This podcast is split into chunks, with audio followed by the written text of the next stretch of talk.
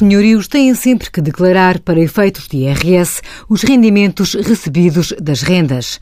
Para o efeito, deverão mencionar tais rendimentos no anexo F da declaração modelo 3, podendo também abater ao rendimento todos os gastos que são efetivamente suportados e pagos pelo contribuinte para obter ou garantir tal rendimento.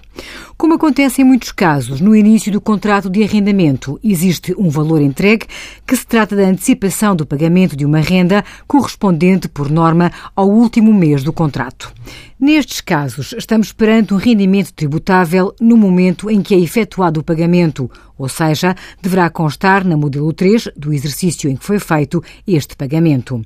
Do mesmo modo, se o inquilino realizar o pagamento adiantado de um ano de rendas, estas deverão ser mencionadas na declaração de rendimentos do ano do pagamento.